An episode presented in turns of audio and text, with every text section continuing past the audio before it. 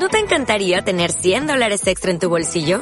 Haz que un experto bilingüe de TurboTax declare tus impuestos para el 31 de marzo y obtén 100 dólares de vuelta al instante. Porque no importa cuáles hayan sido tus logros del año pasado, TurboTax hace que cuenten. Obtén 100 dólares de vuelta y tus impuestos con 100% de precisión. Solo con Intuit TurboTax. Debes declarar para el 31 de marzo. Crédito solo aplicable al costo de la presentación federal con TurboTax Full Service. Oferta sujeta a cambios o cancelación en cualquier momento.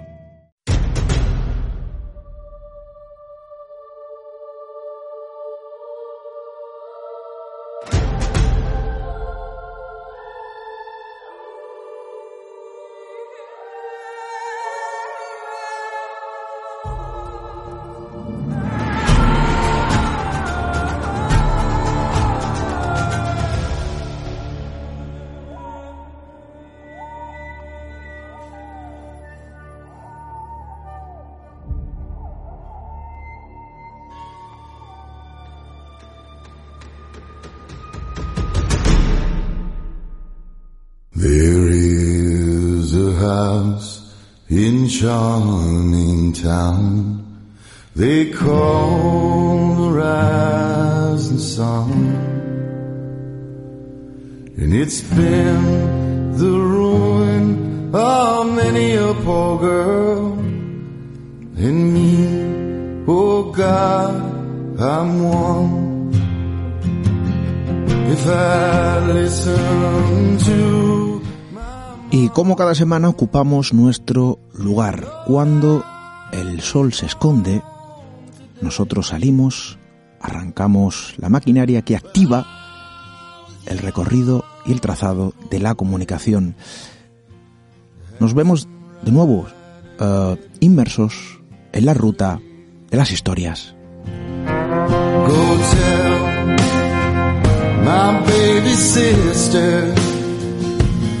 Porque hay mucho que contar, hay mucho de lo que aprender. Es algo eh, de lo que realmente nunca eh, nos cansamos de repetir. Hoy precisamente, igual que siempre, vamos a realizar precisamente lo mismo. Vamos a cumplir con nuestra misión. Vamos a realizar el trazado que nos toca hacer esta semana en esa ruta de las historias. ¿Y de qué vamos a hablar hoy?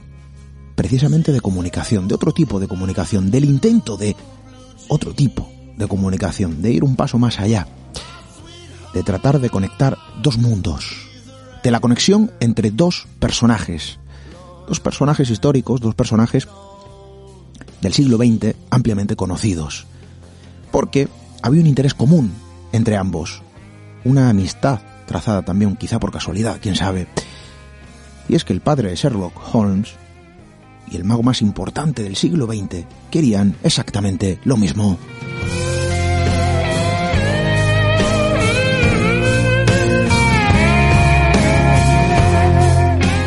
Y en esa ruta de las historias vamos a hacer una pequeña parada en boxes para precisamente contactar con quien quiera acompañarnos. Queremos recibir vuestros mensajes, ya lo saben.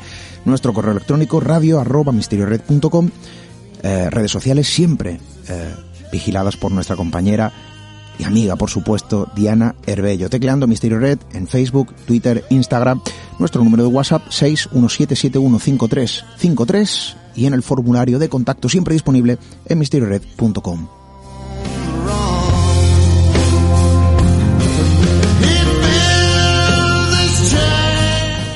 Una amistad eh, entre dos personajes importantes eh, dentro de el marco que podría establecerse en ese siglo XX, el padre de Sherlock Holmes y el mago más importante de este siglo. Un interés común y la enemistad. Bueno, vamos a tratar de averiguar qué es lo que ocurrió. Bienvenidos a Misterio en Red.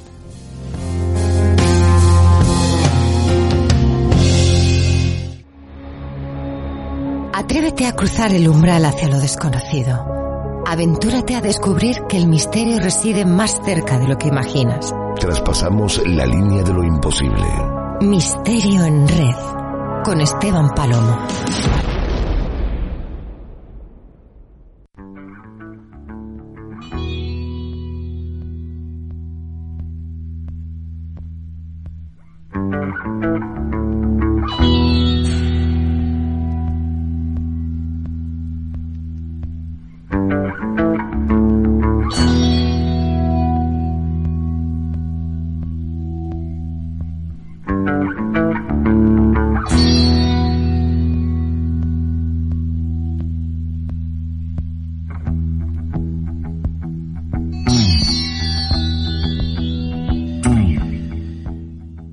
Y es que a lo largo del tiempo, y ustedes esto ya lo saben, se han forjado innumerables historias, eh, bueno, que de algún modo se han visto salpicadas de polémica, de controversia, han circundado, evidentemente, porque si no, no estarían en estos micrófonos, el término misterio en su máxima expresión. Al final todo se cubre de una especie de pátina, de interrogantes, de dudas, de sombras, que no hacen más que establecer el juicio popular de aquellos a quien se acercan a conocer determinadas historias. El tiempo solamente divide, casi como si fuese una especie de clasificación, los archivos históricos de este tipo de crónicas. Quizá el tiempo, por fechas, como si fuese una especie de calendario de lo enigmático y de lo imposible, establece también el juicio paralelo a lo largo del tiempo. Hoy no comprendemos, hoy no vemos del mismo modo las historias del ayer. Tratamos de ir un paso más allá, aplicamos el conocimiento de nuestros días. Aplicamos la lógica que nosotros entendemos gracias a todos los conocimientos adquiridos a, lo largo del tiempo mediante experimentaciones y el tratado de eh, comprensión de todo lo precisamente incomprensible. Pero hay personas, personas que de algún modo también rozaban su propio misterio, lo, lo destilaban, que ya aplicaban esa lógica. Quizá en un tiempo donde otros creían o abrazaban eh, bueno, determinadas situaciones y determinados fenómenos. Hay quienes ponían la duda, hay quienes, como un auténtico inspector, eh, visualizaban todo el cartel que tenían delante en todo su contexto. Uno de ellos fue precisamente, eh, lo hemos dicho al principio, el mago más importante del siglo XX. De algún modo fraguó una amistad con otra persona bastante importante de su propio tiempo, Arthur Conan Doyle, el padre de Sherlock eh, Holmes. Alguien que también trazó sus propias eh, pisadas tras el camino, o tras el término del espiritismo. Todo ello eh, acabó llegando a una amistad entre ambos. También un conflicto. Algo ocurrió entre ambos. Y había un mismo interés. Porque díganme ustedes, quienes no han pensado en algún momento de nuestras vidas, incluso nosotros mismos, ¿por qué no?, en tratar de comunicarnos eh, con algún ser querido fallecido. Es un alelo quizá muy antiguo, y entre ambos personajes existía precisamente ese interés. Esos son los números que conforman esta ecuación. ¿Cuál fue el resultado? Yo creo que es interesante conocerlo.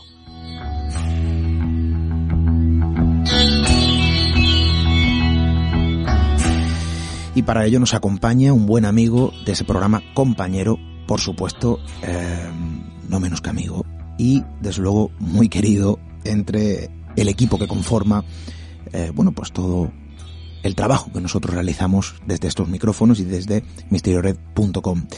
Ustedes ya lo conocen, Félix Ruiz, muy buenas noches compañero, bienvenido. Bien hallado, Esteban. Eh, encantado de estar hablando contigo. Arthur Conan Doyle, eh, Harry Houdini. Bueno, estamos hablando de dos eh, nombres eh, de gran peso, de gran calado social, de gran calado popular. De algún modo hay una conexión, una especie de cordón umbilical invisible que los conecta. pero también pertenecen a mundos opuestos. hay un momento en el que sus vidas se conectan por algún motivo, vamos a conocer esa historia, y hay un desenlace no inesperado eh, ¿Cuál es la historia de estos dos eh, personajes y de ese mismo interés no compartido? Pues precisamente eh, dentro de poco menos de un mes, en abril, se cumplen 100 años de, un encuentro que, que cambiaría las vidas de ambos, ¿no? Sobre todo la de Harry Houdini. Me encuentro ahora mismo observando una foto tomada el 17 de junio de 1922 en una playa en Atlantic City. En ella se ve a, a Eddie Weiss, Harry Houdini, junto a su mujer, a su mujer Bess, y a Arthur Conan Doyle con su segunda esposa, Jan Lecky, y sus hijos.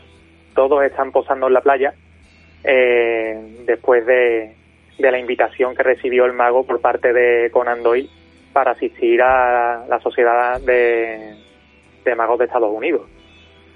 Ese, esa foto, esa instantánea, se produjo dos años después de que se conocieran, en abril de 1920. Por eso estamos diciendo que estamos a poco más, poco menos de un mes de, de que se cumplan esos 100 años de ese primer encuentro que marcaría una relación en un primer momento cordial, y, pero que poco después se tornaría en, en una enemistad que duraría hasta la muerte de, del mago en 1926.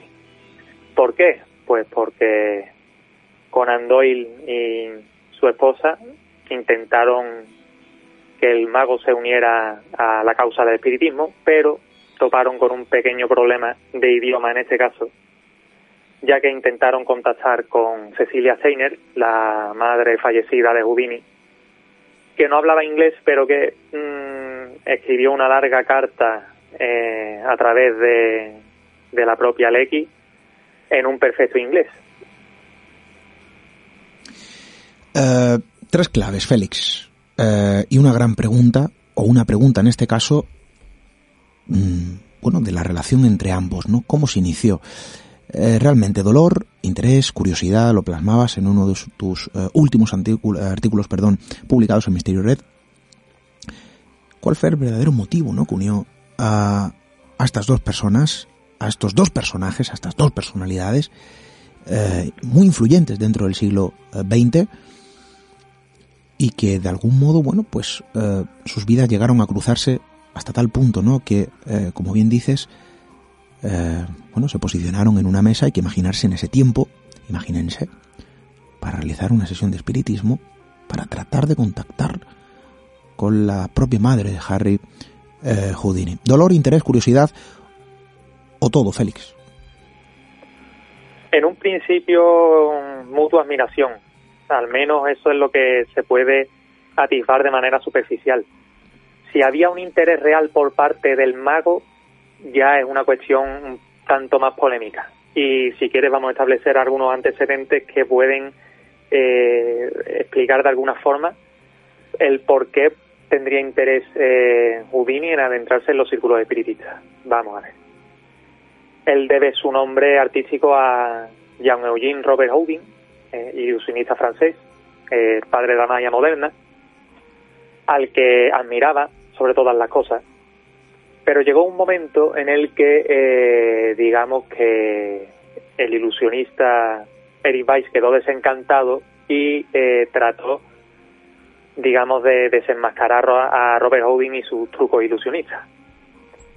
Pues para ello eh, se basó en experiencias previas que habían vivido otros magos. La historia, por ejemplo, de, del ilustre John Neville Maskelyne, que destapó eh, a los medium hermanos estadounidenses, los hermanos Davenport, que utilizaban una serie de artilugios para fingir que sus espectáculos estaban eh, dirigidos de alguna forma por algunos espíritus, cosa que mmm, previamente eh, Maskelin destapó. Y posteriormente Harry Houdini eh, reafirmó con un testimonio, una confesión de uno de esos hermanos de Ira Davenport en 1911 y digamos que desde aquel entonces eh, Houdini él, llegó a la conclusión de que eh, bien por ofrecer un punto de vista racional de todo ese fenómeno o bien para quitarse del medio competencia pues decidió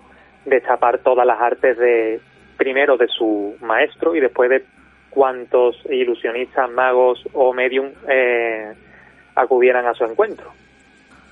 Por otra parte, pues tenemos a, al bueno de Conan Doyle, que, bueno, también tuvo una experiencia que le marcó eh, profundamente, que fue la muerte de su hijo eh, en los, últimos momentos de la Primera Guerra Mundial y que, bueno, hicieron que su, tanto como su ideología como su posterior obra, incluso dentro de, de la literatura y de la novela, pues eh, fuera variando y eh, acercándose al espiritismo, eh, una postura que defendió hasta que murió de un ataque al corazón.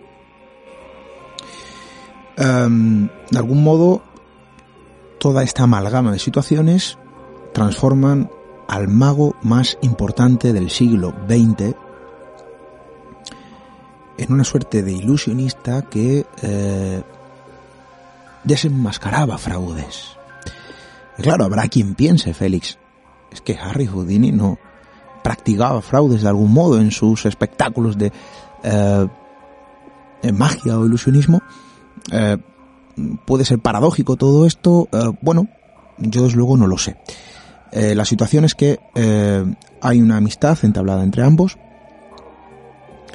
que acaba precisamente en una sesión de espiritismo por parte de Arthur Conan Doyle en compañía de Houdini y de su mujer eh, que actuaba en este caso como medium.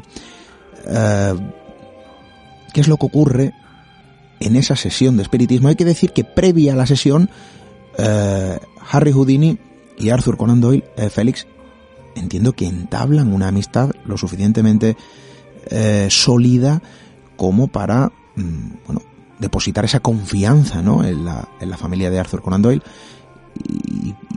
proceder a realizar con su mujer, en compañía de mujer de, de Arthur, eh, esa sesión de, de espiritismo. Tú me comentabas fuera de línea, Esteban, es que se fueron hasta de viajes, de viaje, perdón. Sí, pues um, eh, en esos primeros eh, intentos por desenmascarar a los, a los ilusionistas, o en este caso a, tu, a su maestro Robert Houdin, escribió un ensayo desenmascarando a Robert Houdin que envió a Conan Doyle para convencerle de que todos esos espectáculos eh, sobrenaturales y demás pues no tenían nada de extraño y que estaban perfectamente estudiados y medidos pues para causar impresión y que los asistentes pues mmm, eh, hablaran maravillas de esos espectáculos y de, y de propiciaran que otros pues dejaran su dinero en esos eh, artistas, ¿no? Y sin embargo, pues Conan Doyle, eh, a pesar, a pesar de que parecía pues mostrarse eh, benevolente con las palabras de Houdini, pues nunca se ha convencido de lo contrario. Él era un ferviente creyente de todas estas doctrinas y de todo el carácter sobrenatural. De hecho, eh, unos años después, ¿no? cuando Houdini escribe Un mago entre los espíritus, a raíz de su experiencia tanto con Conan Doyle como con otros ejemplos posteriores, pues decía mmm, textualmente que Conan Doyle, Sir Arthur, pues cree de verdad. Y en su mente no hay ninguna duda de que todo lo que ocurre en las sesiones es 100% real.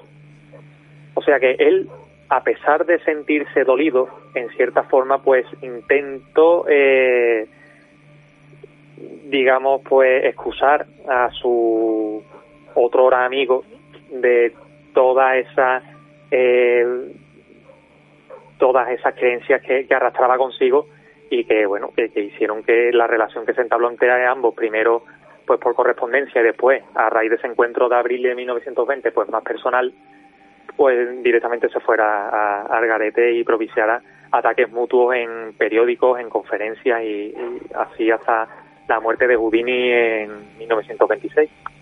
Estamos hablando que esto era algo público, es decir, eh, de la amistad pasaron a, al aquebrillamiento público eh, donde se lanzaban ataques eh, de forma continua, sin ningún tipo de tapujos, eh, uno defendiendo su postura y la otra persona atacando con, bueno, o señalando de fraude. Vamos a entrar, si te parece bien, con detalle en esa sesión de espiritismo que lo cambia todo. ¿Cómo, dónde, cuándo se produce?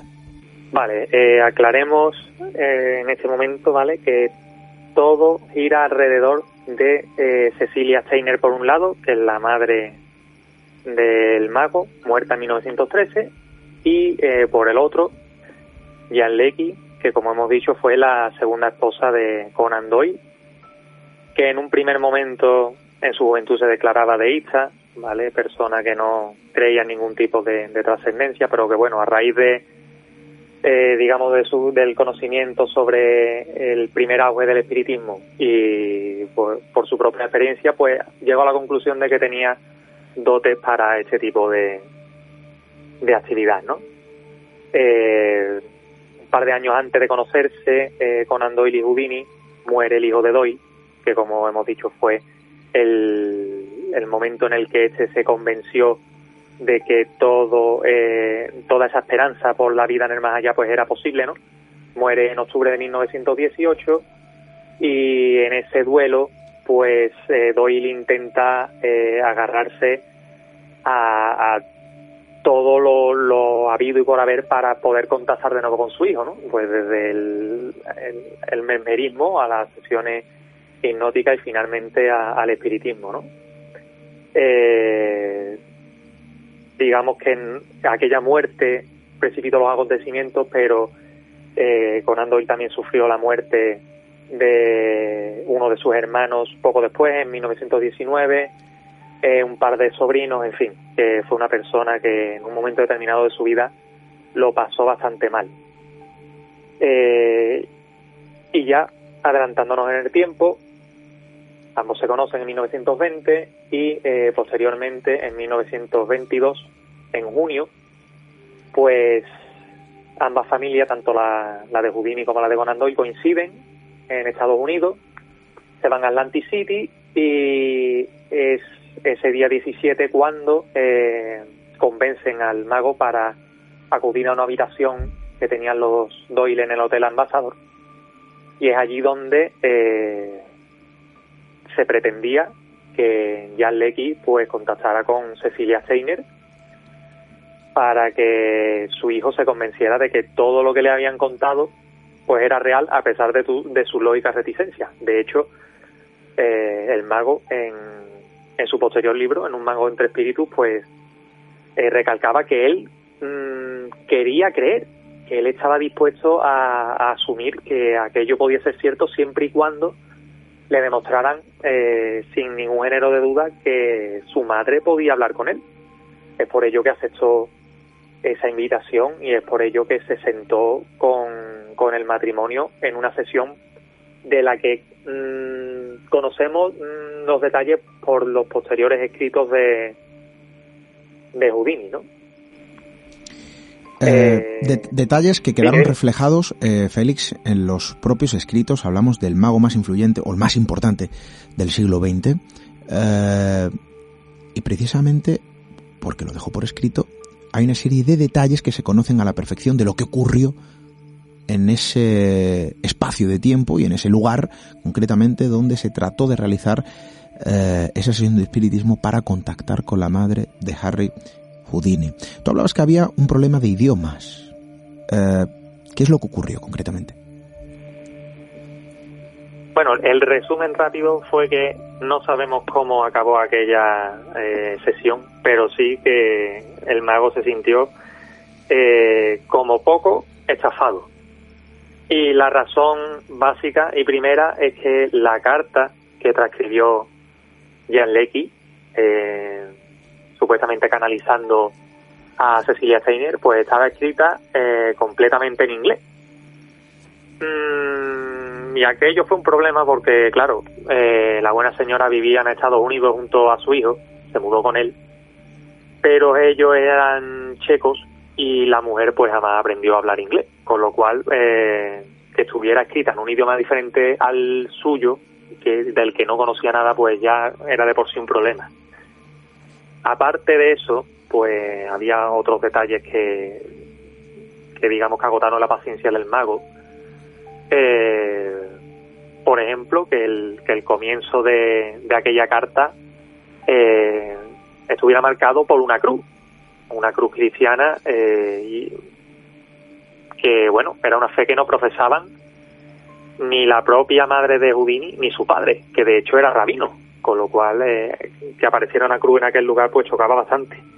Y hay un tercer detalle mmm, también importante, y es que eh, Cecilia Feiner jamás llamó a su hijo por su nombre artístico. Su hijo no era Harry Houdini, su hijo era Eric, pero en aquella carta mmm, se le nombraba como Harry.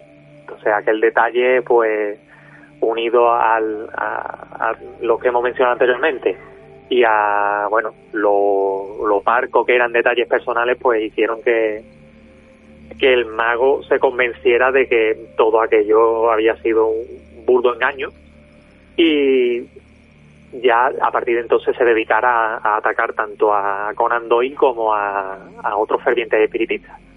Al fin y al cabo, posteriormente se diría que, que la génesis de su libro, mago entre espíritus, se situó en ese día de 17 de junio de 1922.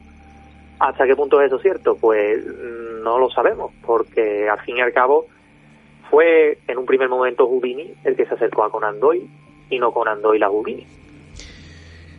Hay que tener clara eh, la imagen de ese instante, ¿no? El momento en el que se reúnen los tres en la habitación de un hotel y Arthur Conan Doyle baja las persianas y pronuncia su oración como pistoletazo de salida a una sesión de espiritismo que nada eh, tenía que ver con lo que allí ocurrió. ¿Por qué? En las propias palabras um, del mago más importante del siglo XX, de Harry Houdini, en aquella habitación ocurrieron cosas, sí, no lo sé. Pero lo que estaba claro era que Cecilia, según él, su propia madre, no se manifestó en aquella habitación.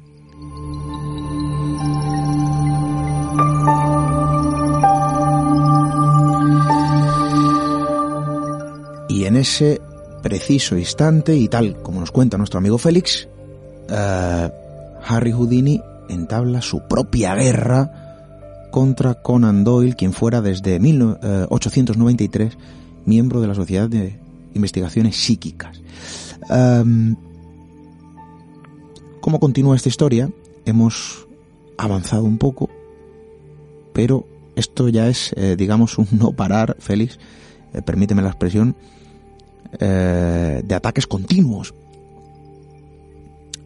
ante la, opinión pública. Em, ¿Cómo prosigue la historia? Pues el, los siguientes años, los siguientes dos años, pues fueron dedicados por el mago a escribir su obra, Un mago entre espíritus. Y bueno, en ella pues señala todos estos detalles, ¿no? Incluso hablaba de, aquella sesión eh, un poco haciendo hincapié en la teatralización que, que exhibió la, la, esposa de Conan Doyle, ¿no? Sus manos le temblaban, golpeaba la mesa, le vibraba la voz, ¿no? Y bueno, pues pidió que, algún espíritu le enviara un mensaje. Curiosamente, pues fue, en este caso, la, supuestamente la madre de, del mago. Y a partir de entonces, pues se sucedieron los ataques públicamente. Conan Doyle, de hecho, el propio Conan Doyle pues admitía que en alguna ocasión había algún medium que hacía trampas, ¿sale? O que, cometía algún tipo de fraude, o por ejemplo eh, hablaba de la famosa Eusapia Paladino, ¿no? que comenzó su actividad en Nápoles y que fue pues el centro de atención de muchos investigadores, entre ellos pues algunos muy famosos, ¿no? El, matrimonio Curie, el, criminólogo César del Lombroso, ¿no? El, el argentino nacionalizado español Manuel Otero Acevedo. Eh, y de ella, por ejemplo, decía que, alguna vez había incurrido en, eh, incurrido en algún tipo de fraude, pero que tenía un talento especial, ¿no? Y como ella, otros medios, que sí, que a veces, pues, podían un poco exagerar sus artes, pero que, por otra parte, pues, eh, sus capacidades eran reales y que podían materializar espíritus, porque él, desde luego, estaba convencido de que toda esa mm, corriente espiritista tenía que ver con eh, la trascendencia, ¿no? Con, que los espíritus fueran efectivamente eh, pertenecientes a personas fallecidas. Digamos que en la época había eh, dos versiones, mm, digamos, que pugnaban por ser la, principal. Esta que estamos comentando, la vertiente trascendente, en la que los espíritus pues eran efectivamente eh, personas fallecidas y que bueno los medios lo podían canalizar de alguna forma. Y por otra estaba la corriente digamos eh, sonambulista que tenía que ver con la hipnosis y que de alguna forma pues venía a decir o bien que estos espíritus que se materializaban eran pues una plasmación del inconsciente o del medium o sea que eran algún tipo de, manifestación psíquica, o bien que eh, se trataba de personas que no habían fallecido, pero que por alguna razón pues se encontraban al borde de la muerte. todos estos argumentos a, Conan Doyle no le, no le valían absolutamente de nada y él siguió convencido hasta 1930, eh, año en que murió, en que todo eh, lo que tenía que ver con el espiritismo era 100% real y que efectivamente él, pudo hablar con su hijo en su momento y que si Houdini hubiera querido continuar con aquellas sesiones, pues efectivamente habría contactado con su madre eh, en algún momento. 1930, el momento, el año marcado en el calendario en el que aquella espiral de tensión eh, toca su fin. Pero había algo más, Félix. Había algo más. Eh, tú mismo lo denominabas como una suerte de broma macabra, el último juego que Houdini ideó antes de morir a los 52 años de edad. Eh, tengo aquí un texto. Tengo aquí un texto que me pasabas y que eh, viene referido en el artículo publicado en misteriored.com a este respecto, que dice lo siguiente. Houdini le dijo a su mujer, ¿ves? Que si realmente existía el mundo de los espíritus, él regresaría a la Tierra para decírselo, pero no lo haría de cualquier forma. Se comunicaría con ella mediante un código secreto que mezclaba letras con números. El último juego de Houdini. Eh, ¿En qué consistía esa clave, ese código, esa suerte de broma macabra, Félix? Pues esa era la base del, del famoso código Houdini. Eh, el mago murió en 1926 eh, debido oficialmente a una peritonitis. Eh, la leyenda cuenta que, que bueno, eh, previamente a, a la crisis que, que causó su muerte, pues que aquel eh, mal se produjo debido a una suerte de apuesta en la que Houdini se prestó a que un eh, universitario pues le diera fuertes golpes en el abdomen eh, y al parecer pues Houdini no se había preparado no y aquellos golpes pues propiciaron eh, que su apéndice se dañara y todo derivara en la peritonitis que acabó con su vida. Eh, lo que estamos comentando, bueno, el Houdini pues se mostró reacio desde aquellas sesiones a creer que había algo más allá, ¿no? Pero aún así, pues ideó con su mujer una serie de claves que podrían probarle a ella que, que en, todo ese tema había algo de verdad. Eh, el gancho era, pues, obviamente, una buena recompensa económica, ¿no? Se hablaba de 10.000 dólares. ¿Qué mejor forma de atraer a multitud de charlatanes que un dinero supuestamente fácil?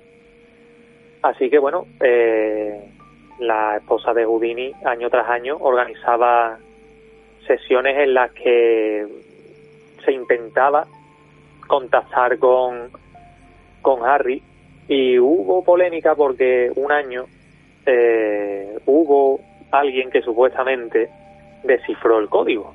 Eh, era eh, un personaje conocido dentro de esos círculos espiritistas y de mediums, Arthur Ford, eh, que se presentó ante la esposa de Houdini con un mensaje en el que ella pues reconoció el código de su marido.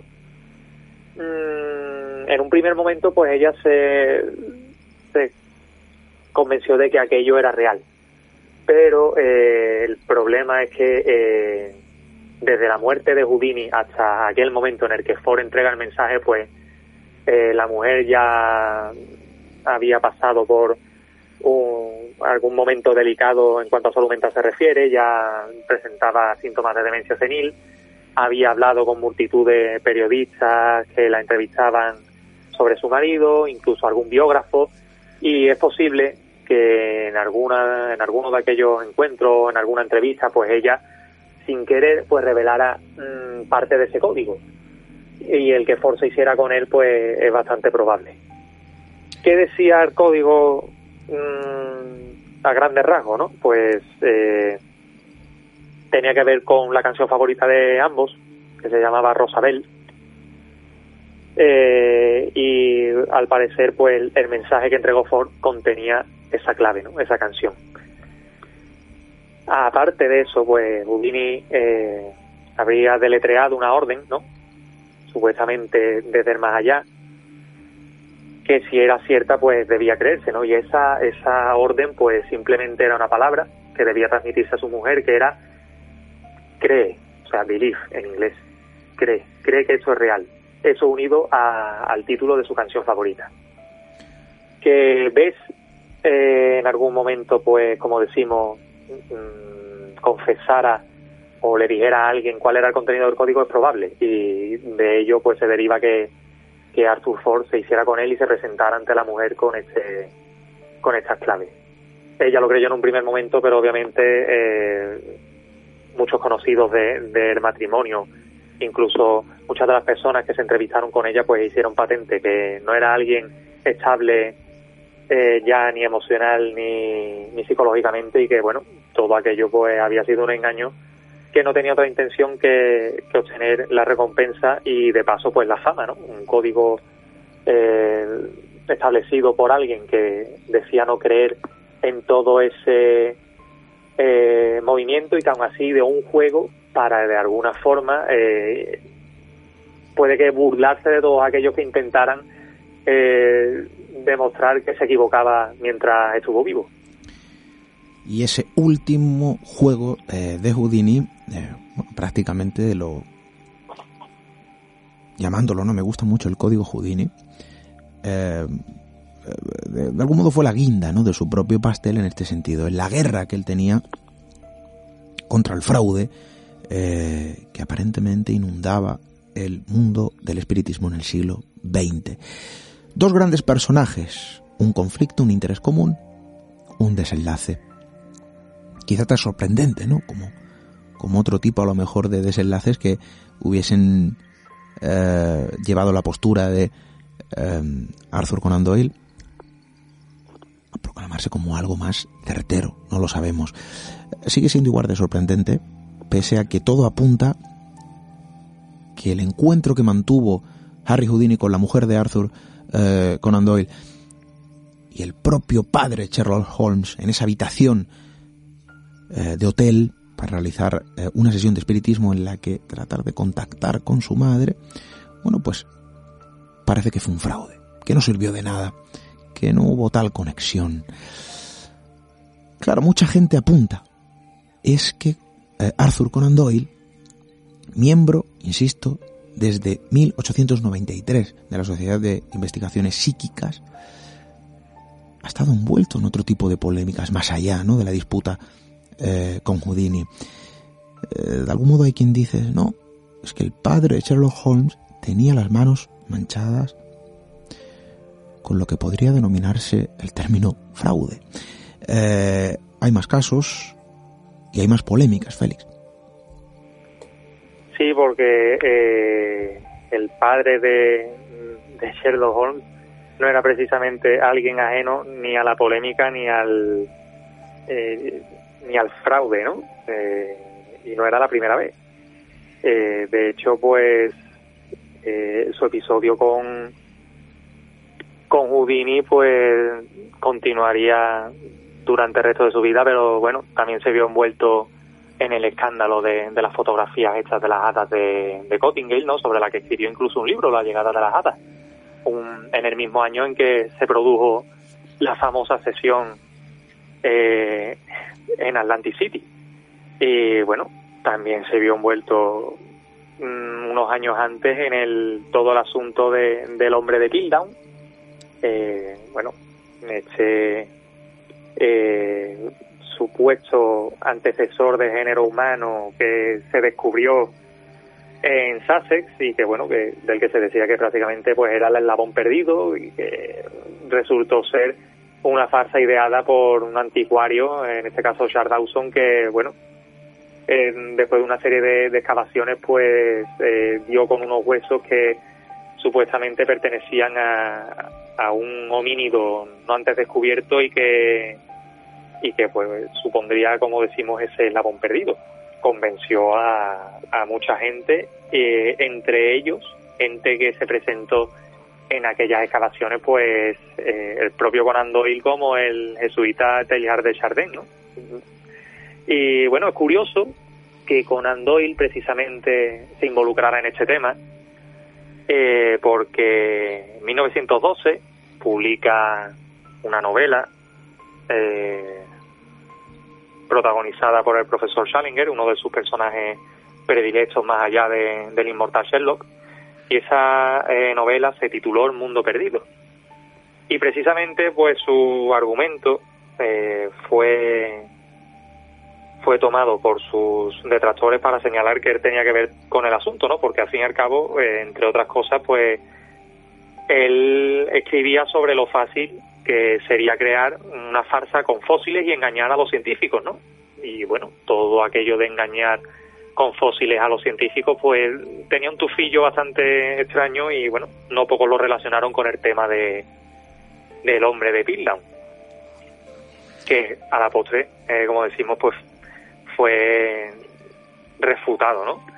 Eh, este hombre, pues Conan Doyle fue, al igual que el Dawson, acosado, ¿no? Y desacreditado, pero aún así, pues posteriormente se siguió agarrando a esta cuestión al igual que lo hizo con el espiritismo, ¿no? De hecho, su personaje, eh, el mismo que protagonizó El Mundo Perdido, el profesor Schallinger, pues sufriría, digamos, la misma eh, transformación que el propio Conan Doyle desde el materialismo y el empirismo hasta eh, todas estas posturas trascendentes, ¿no?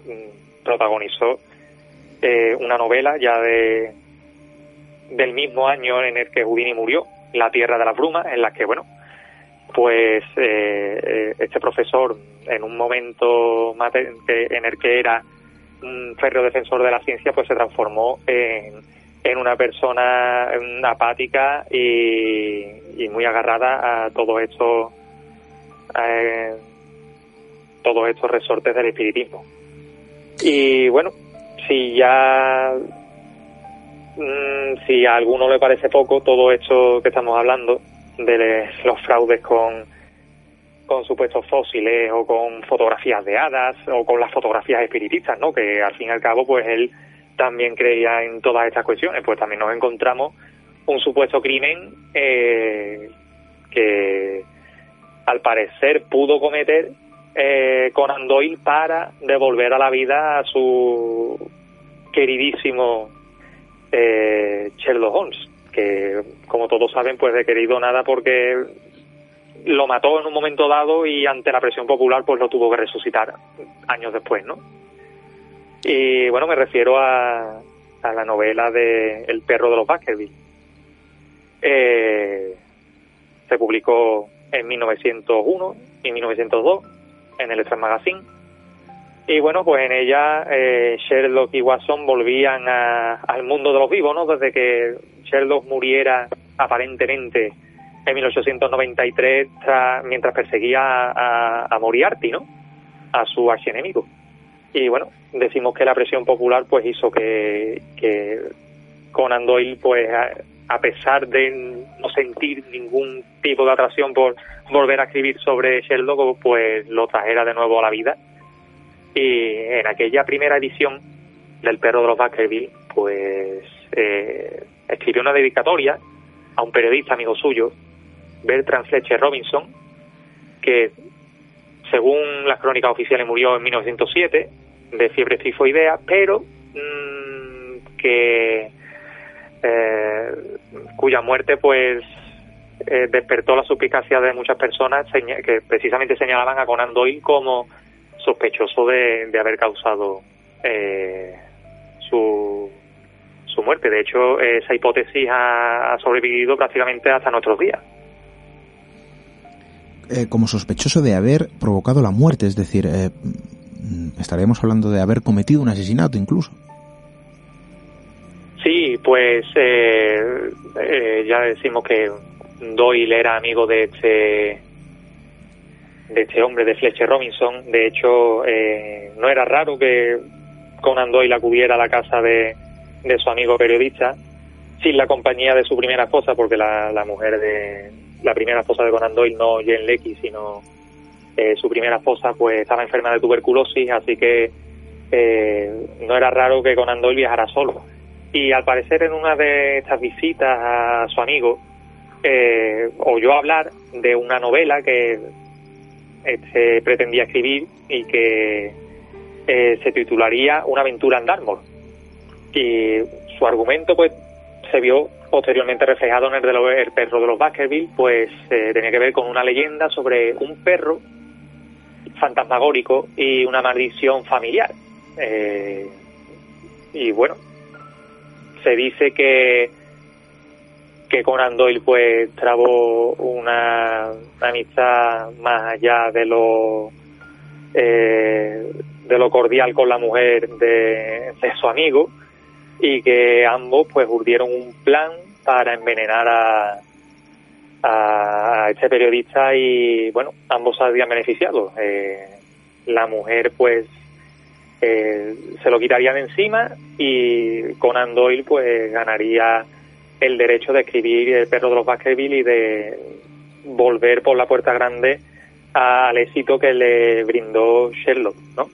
Y toda esta tesis pues la desarrollaría posteriormente en una serie de artículos y en un y en un libro eh, un psicólogo jubilado Roger Garrick Steele que escribió eh, un ensayo al respecto, ¿no? Eh, titulado La casa de los Baskerville, en el que eh, pues acusó directamente a, a, Doyle de la muerte de Fletcher Robinson y bueno mmm, presenta sus indicios que a la postre no han servido para gran cosa más allá de para sembrar la duda razonable. De hecho, él pretendía que se desenterraran los restos de este hombre para hacerle una autopsia y ver si había vestigios de, veneno en él. Pero bueno, digamos que en un primer momento Scotland Yard le hizo caso, pero que al no presentar pruebas lo suficientemente contundentes, pues el caso ha quedado en stand-by, aparcado. Quién sabe si en algún momento se, se puede retomar. Pero bueno, con esto queremos recalcar que Azul Conan Doyle era una persona eh, bastante amiga de la polémica bastante amiga de la polémica, fíjate, eh, la historia en la que, eh, bueno, nos hemos visto inmersos esta noche, ¿no? Un conflicto precedido de una amistad eh, entre dos personajes del siglo XX sumamente conocidos, el padre de Sherlock Holmes y el mago más importante del siglo XX. una guerra que dura, o un conflicto mejor dicho, que dura hasta el fallecimiento de uno de, de ellos, que en este caso es Harry Houdini. Eh... Cuatro años de pugna entre ambos, eh, desde el 22 hasta el 26, y bueno, mm, dos posturas enfrentadas, eh, una persona que como decimos era muy amiga de la polémica y otra que lo que básicamente lo que pretendía era eh, destapar todos los fraudes, porque sí, él era ilusionista, pero él eh, Harry Houdini no fardaba de que allí había nada sobrenatural. sobrenatural. De hecho, eh, primero desenmascaró a muchos compañeros de profesión y luego pues se enfrascó en toda esta vorágine de ataques al espiritismo eh, del que nació pues su libro, ¿no? Un mago entre espiritistas. ¿Por qué lo escribió? ¿Porque Conan Doyle le engañó? ¿O porque en un primer momento mmm, después de todo eh, de todo su ensayo criticando a su propia profesión pues se interesó por el espiritismo para lograr lo mismo. Pues esa pregunta queda en el aire y por el momento y hasta nuevo aviso pues nadie ha podido responderla. Es curioso cómo eh, la figura de uno de ellos eh, se transforma a lo largo del tiempo. Harry Houdini sobra cualquier tipo de eh, título que podamos poner a, a, este personaje ampliamente conocido. Recuerdo una exposición en Madrid, eh, ahora algunos años, no sé si dos concretamente, esto queda muy mal que lo diga así, eh, en eh, la Fundación Telefónica, que precisamente ahondaban en la vida de, de Houdini. Hay cosas que no se cuentan hay cosas que pasan desapercibidas, como este capítulo, como el código Houdini, como ese último juego que establece con su propia mujer.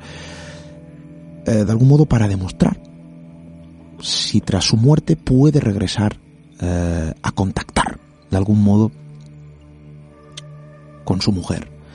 Bien, eh, y también cómo cambia su figura a lo largo del tiempo. esto no se cuenta en ninguna exposición, de mago a desenmascarador de fraudes, eh, de algún modo de inspector de lo extraño, a demostrar que, que en muchas ocasiones donde dicen que hay fantasmas solo hay humo. Bien, esto lo hacía Houdini. Y desde luego nosotros nos quitamos el sombrero. A día de hoy hay personas que siguen haciendo esto, aún dedicándose precisamente a contar historias y, y ahondar en este tipo de crónicas. Creo que es compatible. Eh, no hay que confundir.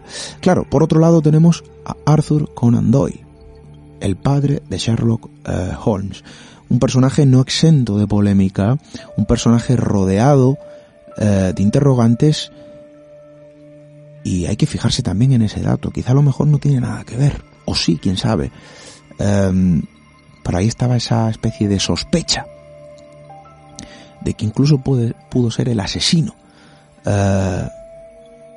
de uno de sus amigos, bueno, de algún modo compinchado ¿no? con, con su mujer. Mujer que no acudió al entierro, ¿verdad, Félix? No, no, de hecho, eh, a las personas que morían de fiebre tifoidea, pues se tenía la costumbre de, de incinerarla eh, sí, cuanto antes mejor, ¿no? Porque al fin y al cabo era un mal transmisible, ¿no?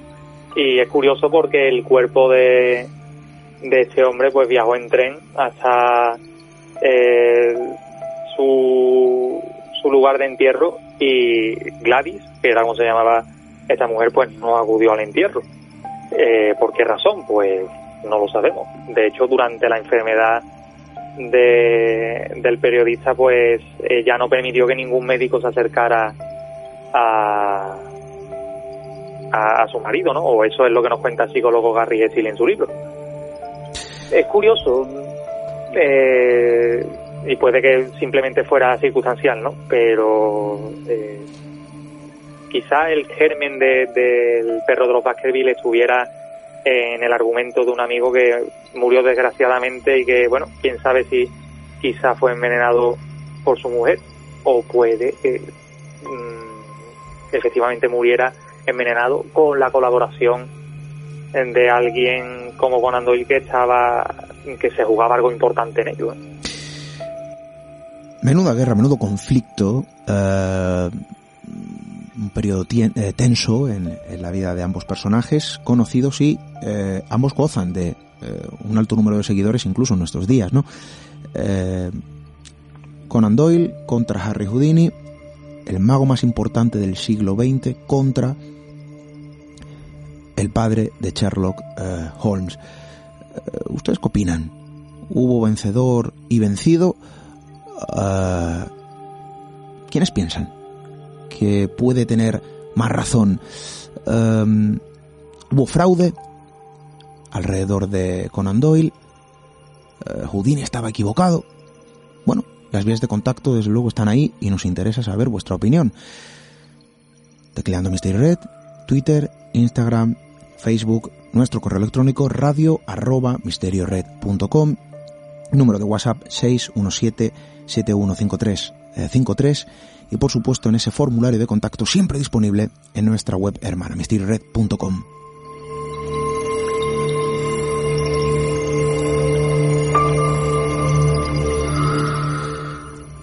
Se podría decir, Félix, que alrededor de todo esto hay una especie de pátina amarillista, ¿verdad? De, un poco de salseo. Uh, esto quizá a lo mejor en nuestros días lo podríamos ver en un programa de estos de, de lo que denominan el corazón, ¿no?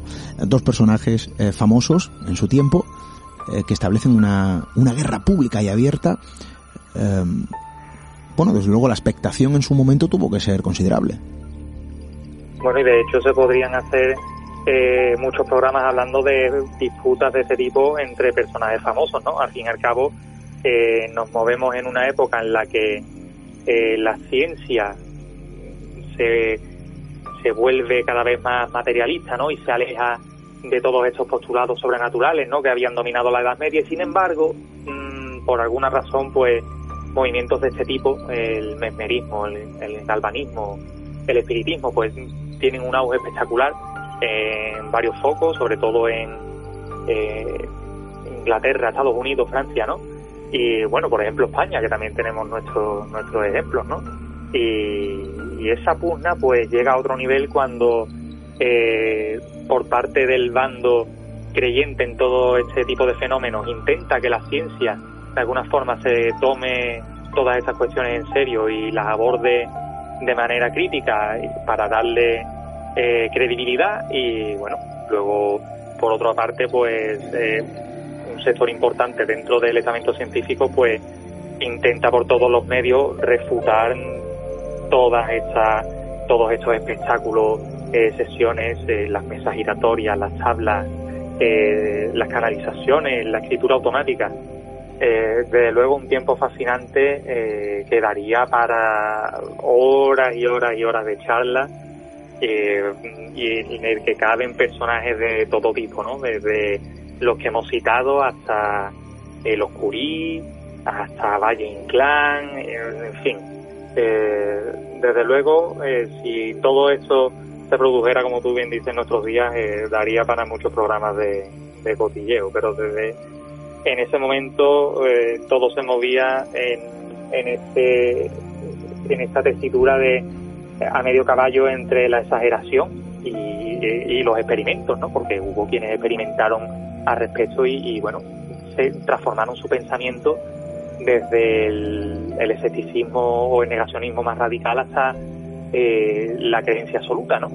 Eh, por ejemplo, el, el doctor médico y, eh, criminólogo César el que bueno, en sus experimentos con Eusapia Paladino, pues en un primer momento eh, no estaba interesado para nada en acudir a, estos experimentos, pero que bueno, cuando por fin se decide, en las sesiones ella materializaba caras y manos ¿no? en unos moldes de arcilla y él pues era incapaz de, de ver dónde estaba la trampa. Así que llegó a la conclusión de que no podía probar efectivamente que todo aquello era cierto, pero tampoco podía decir dónde estaba el, fraude o la trampa. Así que bueno, se mostró abierto a que a que pudieran existir ciertas condiciones especiales en las que ella, de alguna forma, pues mm, canalizar algún tipo de espíritu o de poder psíquico y lograra esa, esos eh, esos resultados, ¿no? Y como ese episodio, pues muchísimos más. Y Houdini asistió, tuvo la, la suerte o la desgracia, ¿no? De coincidir con Doyle, de acudir eh, a sesiones con él, abierto a la posibilidad de que todo aquello fuera cierto y bueno, se llevó eh, prácticamente el palo de su vida, ¿no? el que a la postre pues eh, condujo sus pasos hasta que murió. Pues ahí queda la historia de ambos personajes, personajes cruzados entre sus vidas, eh, primero una amistad, luego una enemistad, un conflicto, eh, tiempos convulsos, de ataques, desde luego eh, tratando de probar lo improbable y de demostrar por parte de, de este mago archiconocido desde luego, bueno pues el fraude, ¿no? De Conan Doyle. Desde luego nos interesa, insisto, saber vuestra opinión. Félix, eh, nos has contado la historia de manera magistral, hemos conocido todos los detalles, detalles que no se cuentan, eh, insisto, en ninguna exposición eh, que yo haya visitado sobre, sobre ambos, ojo, y han sido varias. Félix, muchísimas gracias.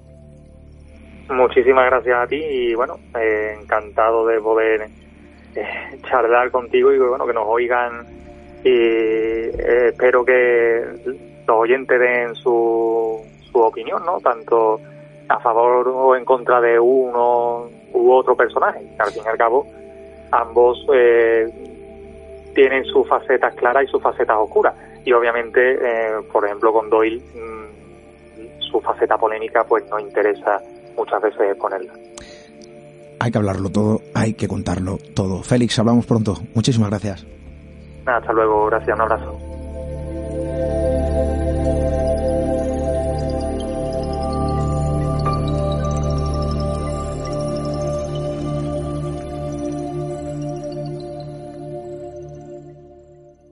Misterio en red. Misterio en red.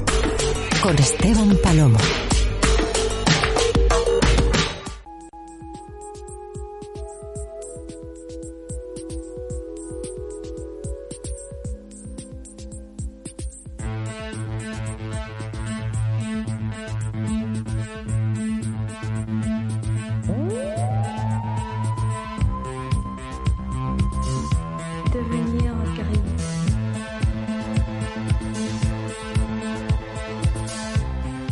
Y es que realmente en el tiempo, a lo largo del tiempo, eh, la distancia que nos separa de aquel siglo XXI y en el ámbito en el que nos movemos, eh, precisamente este equipo, eh, todo lo que circunda el término misterio, ya lo saben, pues no ha cambiado tanto.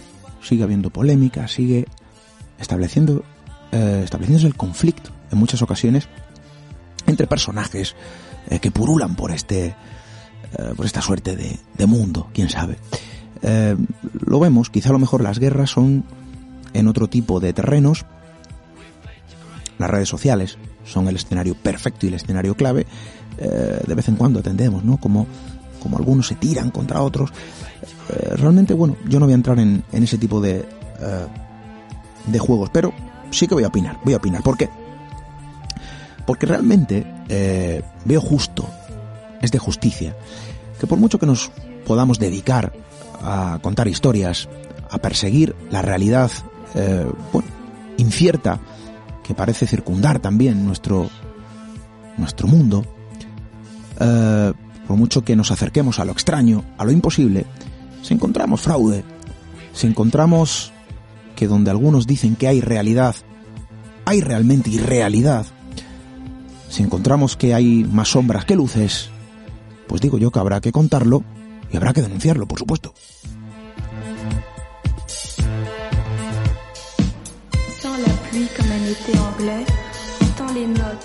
Porque no estamos en el juego del todo, ¿vale? Eh, yo desde luego no voy a decir que eh, Conan Doyle tuviese o no razón y que Houdini tuviese más razón o menos, no lo sé, eh, porque no estaba allí, no, no pude presenciar lo que ocurrió, pero sí presencio lo que ocurre en estos días y vosotros también, que estáis pendiente de todo el trabajo que hace este equipo y también otros programas, otros compañeros, otros medios de comunicación que se dedican precisamente a lo mismo, a contar historias, acercarse a lo que pocos o nadie cuenta. Y, a veces nos encontramos con, con, el desazón, nos encontramos con, con la amargor, eh, bueno, el fraude, esa temida palabra dentro del mundo del misterio que, que es una realidad.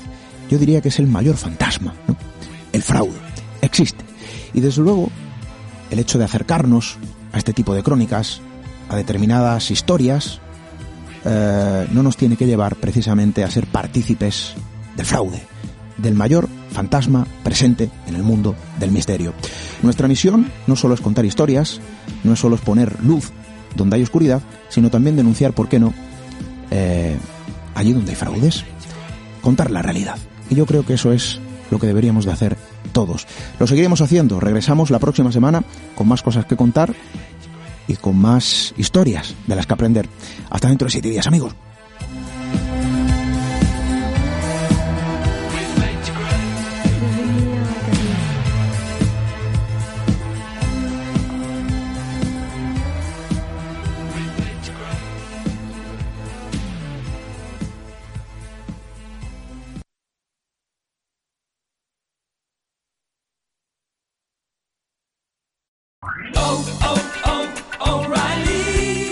¿Necesitas ayuda? En O'Reilly Auto Parts te ayudamos. ¿Necesitas algún consejo? Te aconsejamos. Nuestros profesionales en autopartes están siempre disponibles para ayudarte a encontrar lo que necesites. Excelente servicio al cliente es solo una de las ventajas que ofrece O'Reilly Auto Parts. Los profesionales en autopartes. Oh, oh, oh, O'Reilly Auto Parts.